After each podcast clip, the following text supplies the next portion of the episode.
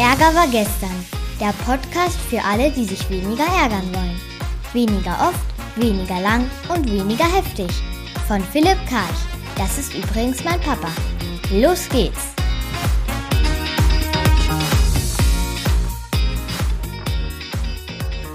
Mal wieder was Neues über Ärger oder Ärgerpotenziale. Zunächst aus den Medien. Es gab diese Woche einen neuen Bericht zu Lebensverhältnissen in der Stadt und auf dem Land. Da gab es eine dritte Ausgabe eines Berichts zur ländlichen Entwicklung der Bundesregierung. Und da wurde ein düsteres Bild äh, gezeichnet und so weiter. Und der Deutschlandfunk forderte dann einen Marshallplan und so weiter. Die Tagesschau hat dann beschrieben, was mit gleichwertigen Lebensverhältnissen überhaupt gemeint sei. Und was ich so spannend finde, ist, dass hier ein äh, gut gemeint manchmal das Gegenteil von gut gelungen ist, beziehungsweise wie schwierig es ist, Dinge messbar zu machen. Und da ein Zitat aus dem Raumordnungsgesetz. Es geht um die, Zitat, ausgeglichene soziale, infrastrukturelle, wirtschaftliche, ökologische und kulturelle Verhältnisse. Und ein Ausgleich räumlicher und struktureller Ungleichgewichte zwischen den Regionen. Und das Problem, das ich einfach sehe, ist, dass das sehr unspezifische Begriffe sind. Also wann beginnt eine Unausgeglichenheit ausgeglichen zu sein? Ungleichgewichte. Also der politische Gedanke ist nachvollziehbar. Es geht um Gerechtigkeit und nichts zu tun ist wahrscheinlich auch keine Alternative. Aber die Frage ist, schaffe ich Klarheit, schaffe ich Planungssicherheit, wenn ich Begriffe verwende, die letztlich unbestimmt sind? Ein Beispiel eines Kunden. Eine Kundin von mir äh, bekam die Rückmeldung, sie sei nicht vertrauenswürdig und es machte ganz viel mit ihr. Wir haben uns dann ausgetauscht über das Wort vertrauenswürdig und meine These war, dass äh, so getreu nach äh, Hesse, dem Zitat, wenn ähm, jemand was in dir auslöst ja, und du hast was dagegen, also du spürst, es tut was mit dir, du wehrst dich aber dagegen, hat ja wahrscheinlich äh, der andere doch recht. Also das kann man sich ganz gut vorstellen mit einem, mit der Analogie eines Dartpfeils. Wenn jemand einen Dartpfeil in deine Richtung wirft und der trifft dich, dann tut's halt weh.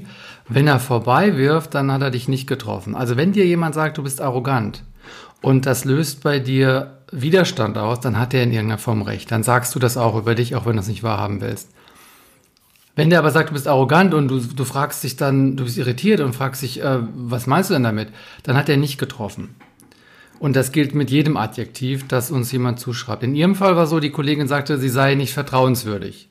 Und es machte was mit ihr. Also habe ich sie gefragt, ja, wann bist du denn nicht vertrauenswürdig? Ja, nee, ich bin eigentlich schon immer okay. Hm. Und es kam halt raus, sie ist fast immer vertrauenswürdig. Also das ist eigentlich nicht das Thema. Und dann habe ich gedacht, vielleicht hat ja die Kollegin sich versprochen und sie wollte gar nicht vertrauenswürdig sagen, sondern ein anderes äh, Adjektiv, das bei dir dann wirklich gesessen hat. Ja, und das Wort, das es eigentlich war, wir haben das dann rausgearbeitet, das war durchsetzungsschwach. Also die Rückmeldung war eigentlich, du bist durchsetzungsschwach und darauf ist sie angesprungen. Also Hintergrund war, die Führungskraft hatte der Kollegin etwas versprochen, konnte es aber nicht durchsetzen gegenüber der Vorgesetzten, der Geschäftsführerin. Daraufhin sagte eben die Mitarbeiterin zur Führungskraft, du bist nicht vertrauenswürdig. Sprachlich richtig wäre gewesen, du bist nicht durchsetzungsfähig. Und als wir das rausgearbeitet hatten, konnte die Führungskraft so ein bisschen ihren Frieden finden, weil sie jetzt wusste, worum es geht. Der Begriff vertrauenswürdig löst bei ihr nichts mehr aus. Dass der Vorwurf, sie ist nicht durchsetzungsfähig, auch nur bedingt, denn sie ist nur so durchsetzungsfähig, wie sie sein will und kann. Und äh, sie war einfach nicht klar genug gewesen. Beim nächsten Mal wird sie der Mitarbeiterin sagen, ja, wir haben hier eine gemeinsame Entscheidung. Ich werde das gegenüber der Geschäftsführerin dann kommunizieren. Und wenn ich keine neuen Informationen von ihr erhalte, die ich jetzt übersehen habe, dann werde ich das auch durchsetzen. Dafür stehe ich im Wort. Und diesen Hinweis hatte sie ihr nicht gegeben. Insofern war sie da mit ihrem eigenen Verhalten nicht ganz zufrieden. Und drittens abschließend ein eigenes Beispiel. Ich hatte am Dienstag ein Webinar, das ich gegeben habe für einen Auftraggeber und ich merkte, dass es mir in diesem Seminar überhaupt nicht gut ging weil ich zum x-ten Mal eine Präsentation verwendet hatte, die ich nicht für optimal halte. Aber ich habe mir bisher nicht die Zeit genommen, sie zu verbessern. Und ich habe mich dann über mich selbst geärgert, dass ich vielen anderen Dingen in meinem Leben den Vorrang gegeben hatte, wo ich doch weiß, dass ich mit dieser Präsentation nicht so zufrieden bin. Und ich habe wirklich da auch gelitten. Ich habe dann also, waren fünf, sechs Teilnehmer, in deren Gesichter halt acht Stunden lang gucken können.